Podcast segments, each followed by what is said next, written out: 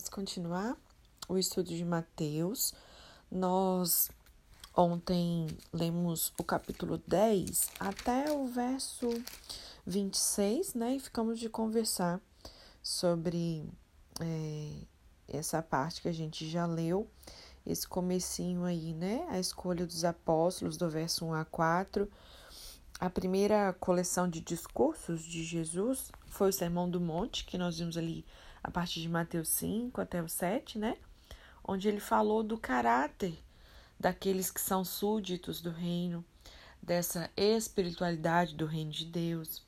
E agora, no segundo discurso, aqui em Mateus 10, Jesus ele dá instruções aos discípulos em como pregar esse evangelho do reino.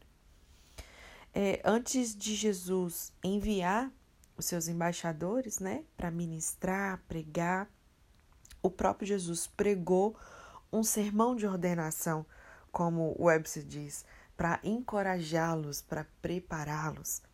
E aí a gente vê nesse primeiro, primeira partezinha do verso 1, né, do capítulo 10, sobre uma escolha soberana. Mateus, ele é, geralmente ele é mais sucinto, né, dos três evangelhos sinóticos. Nesse registro não é diferente. É um importante episódio, mas ele é bem sucinto. Marcos ele traz mais informações, ele diz que Jesus subiu ao monte, chamou os que ele mesmo quis, né? Então nós vemos essa escolha soberana e esses responderam a esse chamado, esses vieram para junto dele. Você pode conferir na sua Bíblia em Marcos 3, no verso 13. É, já Lucas, ele diz que Jesus se retirou para o monte a fim de orar e passou ali a noite orando a Deus. E quando amanheceu, ele chamou para si os seus discípulos. Está lá em Lucas 6, verso 12.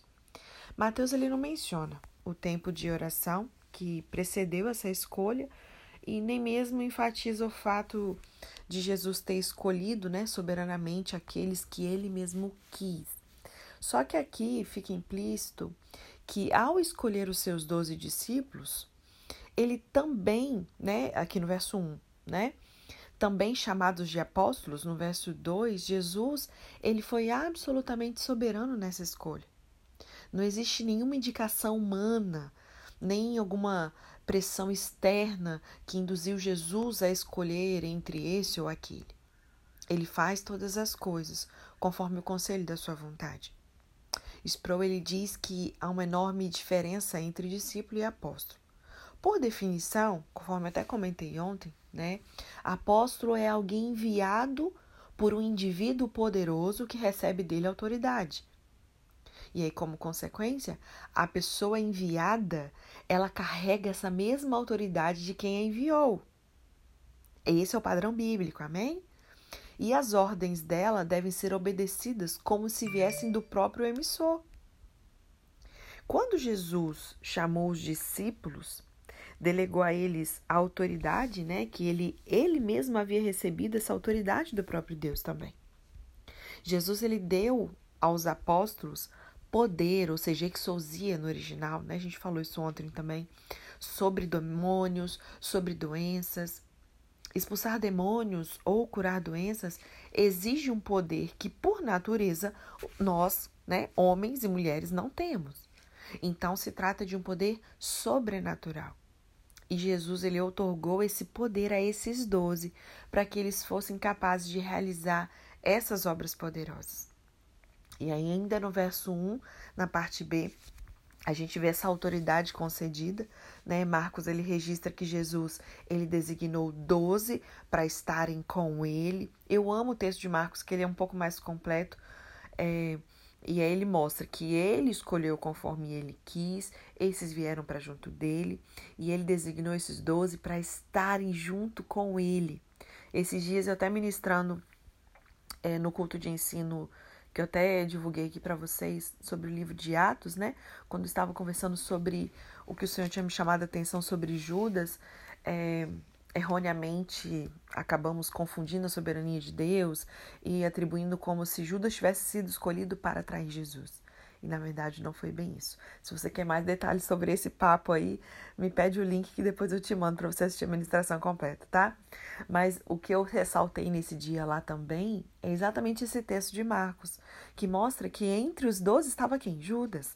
Então ele foi chamado para isso aqui, ele não foi chamado para ser um traidor, né? E aí Jesus, ele designou esses doze para estarem com ele em primeiro lugar.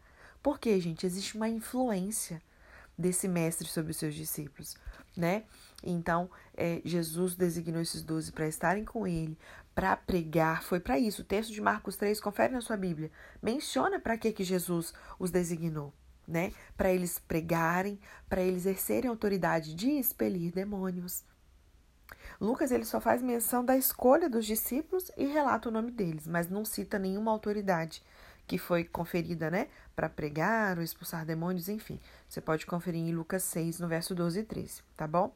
Mateus, por sua vez, ele não menciona o fato de Jesus ter designado os apóstolos para estarem com ele, nem menciona o fato de Jesus tê-los enviado a pregar, mas ele aponta que Jesus deu a eles autoridade sobre espíritos imundos, para né, os expulsar, expelir e para curar toda sorte de doenças e enfermidades.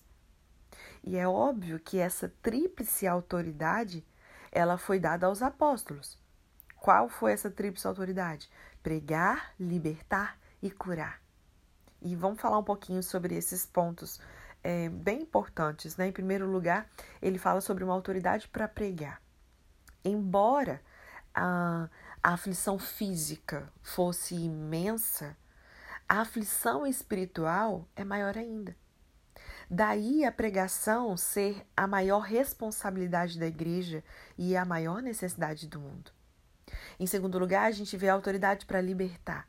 O homem sem Cristo, ele é um prisioneiro.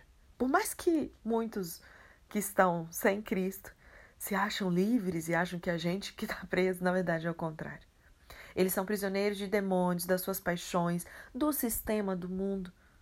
O homem ele responde à pregação com arrependimento e fé, mas o homem ele precisa também ser liberto das forças espirituais que o oprimem. Em terceiro lugar, a gente vê essa autoridade para curar. O pecado, ele produziu no homem doenças e enfermidades. Amém? Então, desde que né, Adão pecou ali no Éden, pronto, abriu aí a porta, né, e esse pecado ele produziu no homem doenças e enfermidades. No bojo da missão de Jesus está também essa cura desses males físicos. Os apóstolos eles receberam autoridade para curar toda sorte de doenças e enfermidades. A igreja, gente, ela tem uma missão terapêutica no mundo. O evangelho produz efeitos não só na alma, mas também no corpo. Você pode conferir aí é, em Tiago 5, verso 13 a 16. E como fica claro, os apóstolos eles receberam esses poderes espirituais e a autoridade de Cristo para realizar milagres. E esses milagres, é, a gente pode dizer que fazia parte das suas credenciais, entre aspas, né?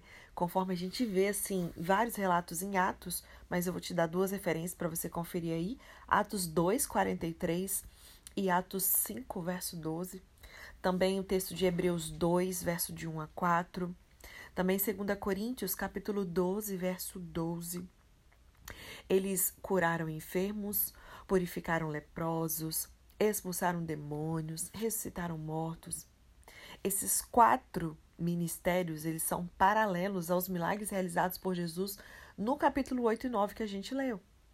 Era preciso assumir algumas qualificações para ser um apóstolo, né? Como ter visto o Cristo ressurreto, enfim, você pode conferir em 1 Coríntios 9, verso 1. E também lá em Atos menciona sobre os pré-requisitos, né?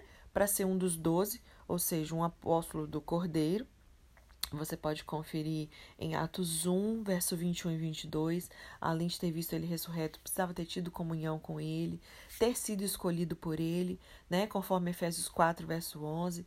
E os apóstolos, esses, eles lançaram esses alicerces da igreja, e aí inclui aquele que mesmo se intitula né, como um nascido depois do tempo, que é um apóstolo fundacional, como o apóstolo Paulo, e você pode conferir aí né, em Efésios 2,20. É, esse trabalho apostólico de lançar os alicerces da igreja, amém? E de acordo com Apocalipse 21, verso 14, os nomes dos doze apóstolos, eles estão inscritos nos alicerces das muralhas da Nova Jerusalém. Eu já incentivei vocês aqui a estudar Apocalipse, né? Então tá aí mais um incentivo. E aí, seguindo esse critério, nenhum cristão nos dias de hoje pode ser considerado apóstolo assim. Amém? O dom ministerial apóstolo existe sim, porque conforme o texto de Efésios a gente consegue perceber a base bíblica para isso sim, mas não um apóstolo do Cordeiro, obviamente, porque precisava ter acompanhado desde o batismo até a ressurreição dele, e muito menos um apóstolo fundacional, porque os fundamentos da igreja foram estabelecidos e não tem mais nada a ser acrescentado, né? É, no verso 2 a 4, a gente percebe aqui um grupo bem heterogêneo, né? Essa é a primeira menção dos doze apóstolos em Mateus. Esses doze, eles representam o novo Israel, né? Nós tínhamos aí as doze tribos de Israel, elas encontram a sua contrapartida nesses doze discípulos. Eles são chamados aqui no verso 2 de apóstolos. Aliás, essa é a única vez que essa palavra aparece em Mateus. E esses poucos a quem Jesus confiou essa missão, né, e concedeu essa autoridade, eles viraram o mundo de cabeça para baixo. Gente, eu amo estudar Atos porque isso assim reacende dentro de mim é, um, um, uma urgência em dar uma resposta, em fazer algo. Né? Eu falo, cara, 12 homens viraram o mundo de cabeça para baixo. Olha a quantidade de discípulos espalhados pelo mundo inteiro hoje. Como que a gente pode deixar o mundo do jeito que está, né? Você pode conferir em Atos 17, verso 6, essa minha afirmação. E as três listas dos apóstolos, que são registradas aí pelos evangelhos sinóticos, né? Elas têm uma ligeirinha diferença, como eu até mencionei por alto ontem. Marcos, ele coloca o nome de André, irmão de Pedro, depois dos filhos de Zebedeu. Já Lucas coloca o nome de Mateus antes do nome de Tomé e substitui o nome Tadeu por Judas, filho de Tiago. E Tasker, ele dá a opinião de que Judas deveria ser o seu nome original, mas depois, por causa do estigma né, que está ligado ao nome de Judas Iscariotes, ele foi substituído por Tadeu, que significa ardoroso. Essa questão do significado do nome para eles é muito importante, né? Mateus ele coloca o nome dos doze em pares, em duplas. Ele é o único evangelista que traz a informação de que era publicano.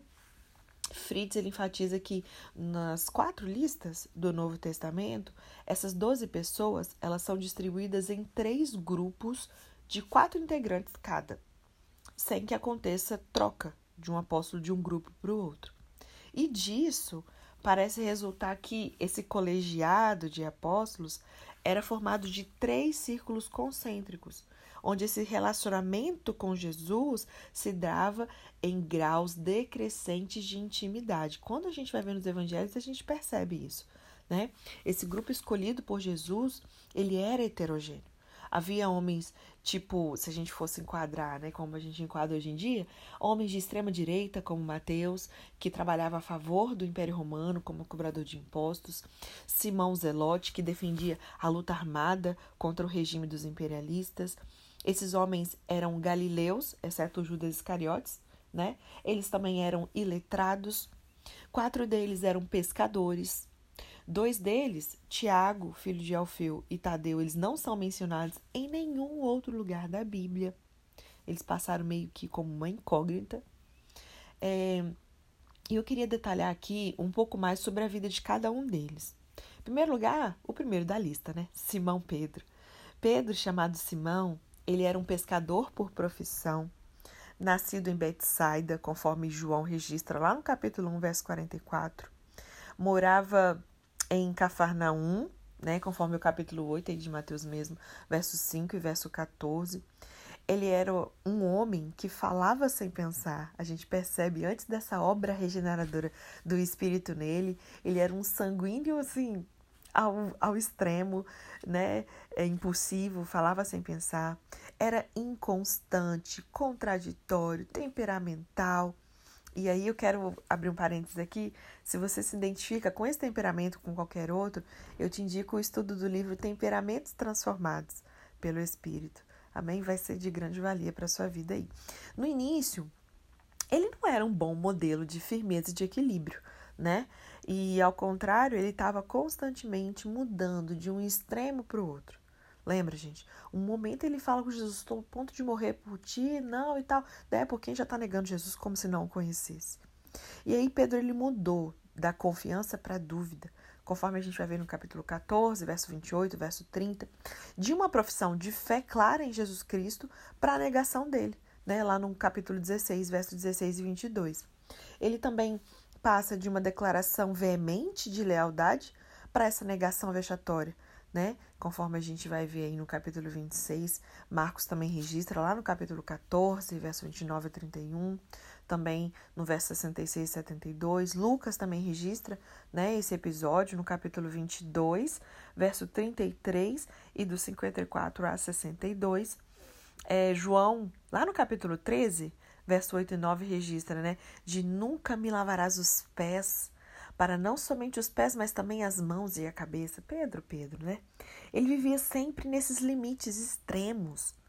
Ora fazendo grandes declarações, como tu és o Cristo, filho do Deus vivo, ora sendo repreendido pelo próprio Cristo, né? Pedro ele fazia promessas ousadas, sem poder cumpri-las, igual ele falou, por ti darei a minha vida, e logo depois negava a Cristo. Pedro é esse homem que fala sem pensar, que repreende a Cristo, que dorme no meio da batalha, que foge e segue Jesus de longe, negando ele. Só que Jesus, ele chama as pessoas, e presta atenção nisso, não por aquilo que elas são, mas por aquilo que elas virão a ser em suas mãos. Gente, eu não sei você, eu vou falar por mim, de mim, né? Se Jesus fosse olhar o que eu era, nunca que ele me escolheria para nada.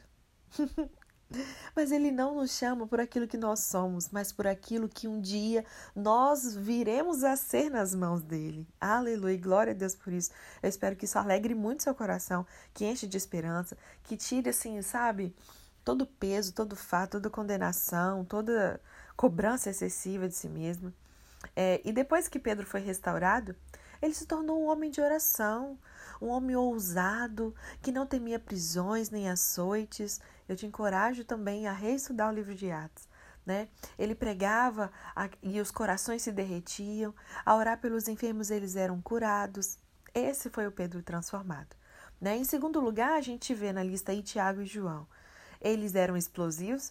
A gente lembra de João como o apóstolo do amor, mas isso aí é depois da obra do Espírito, né, gente? Eles eram explosivos, também eram chamados de filhos do trovão, lembram? Eles eram temperamentais, explosivos. Um dia pediram que Jesus mandasse fogo do céu para consumir os samaritanos, lembram? Tá lá em Lucas 9, 54. Mas graças a Deus que mais para frente, quando a gente vai lá em Atos, né, a gente percebe esse mesmo João orando ali justamente pelos samaritanos quando Filipe estava em Samaria. Lembram disso? Ai, Jesus, Deus é maravilhoso, né? Obrigada, Pai, por essa obra do Senhor, do teu Espírito em nós. Bom, eles eram também gananciosos, eram amantes do poder. A mãe deles pediu a Jesus um lugar especial para eles no reino. Lembram?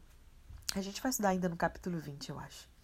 É, Tiago foi o primeiro a receber a coroa do martírio, que está registrado lá em Atos 12, né?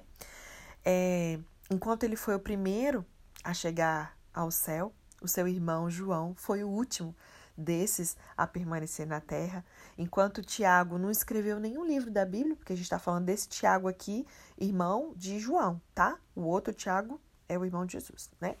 É, enquanto Tiago não escreveu nenhum livro da Bíblia, então esse Tiago não é o que escreveu Tiago, amém? A, a epístola.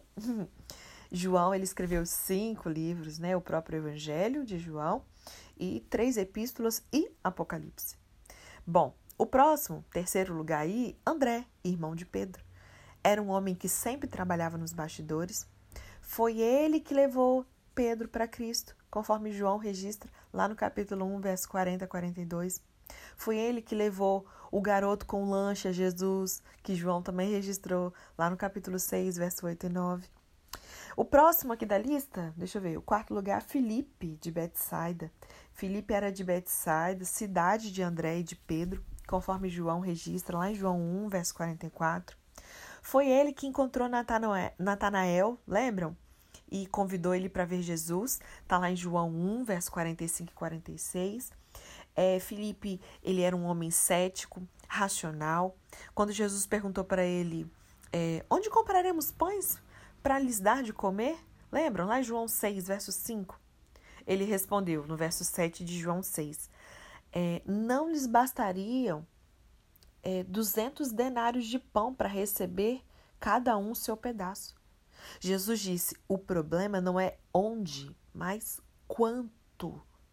Quando Jesus estava ministrando é, o que a gente pode chamar de aula da saudade no cenáculo, no último dia, Felipe levantou a mão no fundo da classe e perguntou: Senhor, mostra-nos o Pai, isso nos basta. Está registrado em João 14, verso 8. Ai, gente, ó, só Jesus mesmo para escolher esses homens. Em quinto lugar, Bartolomeu. Bartolomeu é o mesmo Natanael que Felipe levou a Cristo, sabia? Esse era um homem preconceituoso. Foi ele que perguntou assim: de Nazaré pode sair alguma coisa boa? Está registrado lá em João 1, verso 46. Bom, próximo, Mateus. Era empregado do Império Romano, cobrador de impostos, publicano, que era uma classe repudiada pelos judeus, como a gente já viu, se tornou aí o escritor desse evangelho mais conhecido no mundo. Amém? Sétimo, Tomé era um homem de coração fechado para crer.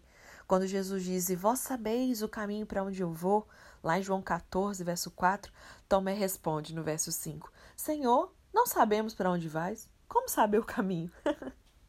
Tomé, ele não creu na ressurreição de Cristo e disse: Se eu não vir nas suas mãos o sinal dos cravos e ele não puser o meu dedo e não puser a minha mão no seu lado, de modo algum acreditarei.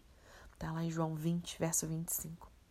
Só que quando o Senhor ressurreta apareceu para ele, ele se prostrou aos seus pés numa profunda devoção. Às vezes a gente só fica com esse momentozinho de, entre aspas, de incredulidade, mas nos esquecemos da reação dele depois, né? E aí ele se prostra ali aos pés de Jesus numa profunda devoção e diz: Senhor meu e Deus meu.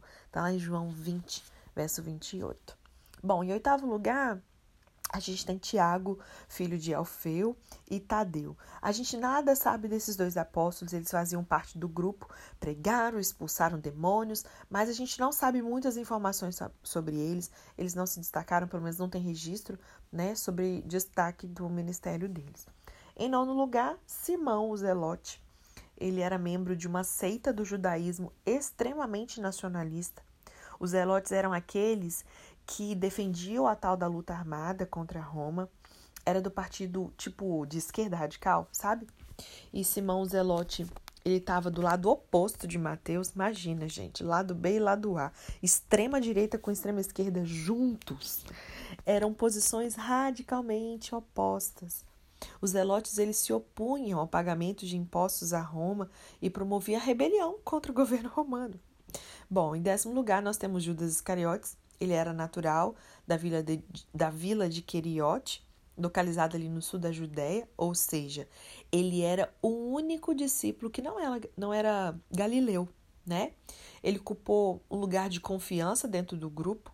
Gente, se ele não prestasse desde sempre, vocês acham que Jesus ia escolher para botar ele num cargo de confiança? Primeiro que não ia nem escolher, né? Ele era esse tesoureiro, administrador desse patrimônio, né, do colégio apostólico, e não obstante esses privilégios, ele não era convertido. Vocês concordam? Porque João diz lá no capítulo 12, verso 6, que ele era ladrão e roubava da bolsa. Quantas pessoas existem dentro da igreja que ainda não se converteram, né?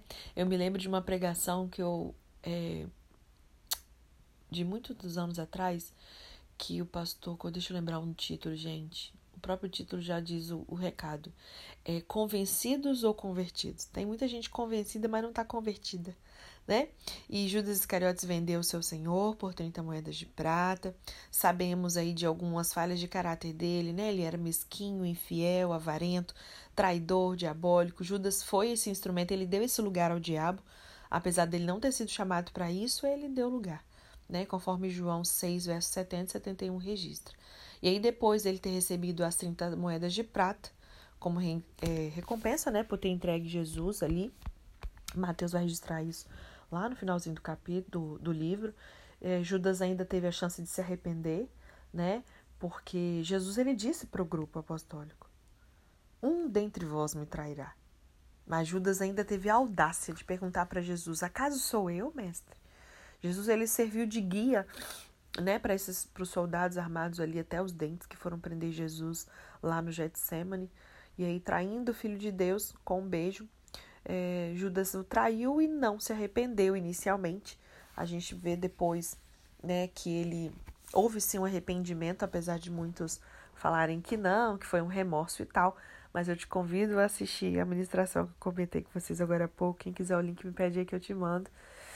Eu houve sim um arrependimento, mas ele deu lugar tão, tão, tanto para o diabo que ele não conseguiu lidar com isso.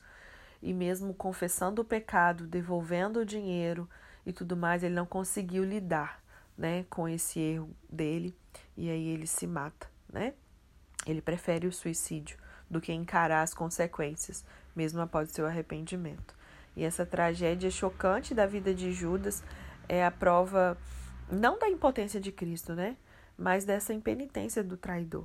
Charles Spurgeon, ele fala sobre a descrição que segue o seu nome, né? Ele fala assim: aquele que o traiu. Queira Deus que isso nunca seja citado após o nome de nenhum de nós. Amém? Jesus ele pegou, transformou esses homens limitados, fez deles grandes instrumentos para transformar o mundo. Metade dos apóstolos não teve seus nomes destacados, como o caso de Pedro, que foi um destaque e tudo mais. Nem são registrados né, quaisquer obras que tenham realizado por Cristo. Mas esses homens for, foram um elo digno com o passado de Israel e com esse funda, fundamento sólido né, para a igreja que viria no futuro e até chegar em nós né? E aí, esses doze apóstolos, a partir do verso 5, são agora enviados para então proclamar a mensagem do reino, e a gente vê as diretrizes que Jesus dá a eles, né? É, a partir do verso 5 até o verso 15. Depois de dar o exemplo aos seus discípulos, porque é assim que funciona, com uma liderança sadia, correta, né? Agora Jesus os comissiona é, e nós temos algumas lições para aprender aqui também. Né? Em primeiro lugar, aí no verso 5, é, Jesus ele dá o comissionamento. Jesus envia os doze para essa grande jornada evangelística. A palavra grega é traduzida por enviou é apest... Ai, Jesus, deixa eu ver se eu consigo falar, gente. Apesteilen, acho que é assim que diz. Vem da mesma é, raiz da palavra grega, né, que foi traduzida ou transliterada para apóstolos, né? Marcos diz que Jesus os envia de dois em dois, é, Marcos 6, verso 7. É, na comissão aos doze apóstolos, Jesus ele concede a eles poder e autoridade. Poder é a capacidade de realizar uma tarefa, já a autoridade é o direito de realizar essa tarefa. Né? Jesus concede ambos a eles aí. Em segundo lugar, depois de dar o comissionamento, Jesus dá a direção, né? Versos 5 e 6. Essa foi a missão, uma missão, na verdade, de Israel para Israel. A Galileia, ela era rodeada por nações pagãs por todos os lados, exceto ao sul. E nessa direção estava quem? Samaria, a área que os israelitas que não foram deportados se misturaram ali é, racialmente, né, com as forças de ocupação. E Jesus ordena aos doze é, seguirem não rumo aos gentios, mas de preferência as ovelhas perdidas da casa de Israel. É, Robson ele diz que a proibição de ir aos gentios e samaritanos só se aplicou nessa aventura inicial. Os apóstolos tinham que dar essa primeira oportunidade aos judeus, né, e não se envolver com tensões aí interraciais que iriam prejudicar sua causa nessa fase. E somente depois da morte de Jesus, quando ele voltaria no triunfante poder da sua ressurreição, é que eles receberiam a comissão para evangelizar o mundo dos gentios. Né? E em terceiro lugar, Jesus dá a mensagem. Vocês não vão sair pregando o que vocês querem, não. Eu vou te falar qual é a mensagem. Vocês são só o carteiro, né? Aí no verso 7 e 8, a missão dos discípulos era proclamar a vinda do reino e preparar o caminho do reino. Os discípulos eles não criaram a mensagem, apenas entregaram. Eles não é, levaram aos homens a sua opinião, eles levaram o evangelho do reino. Essa mensagem deveria ser pregada aos ouvidos e aos olhos. Sabe? sem abismo entre o que se diz e o que se faz. Eles deveriam pregar a proximidade do reino, curar os enfermos, ressuscitar os mortos, libertar aqueles que estavam endemoniados. A cura, gente, e a libertação faz parte do evangelho. O Messias, ele veio para libertar os cativos.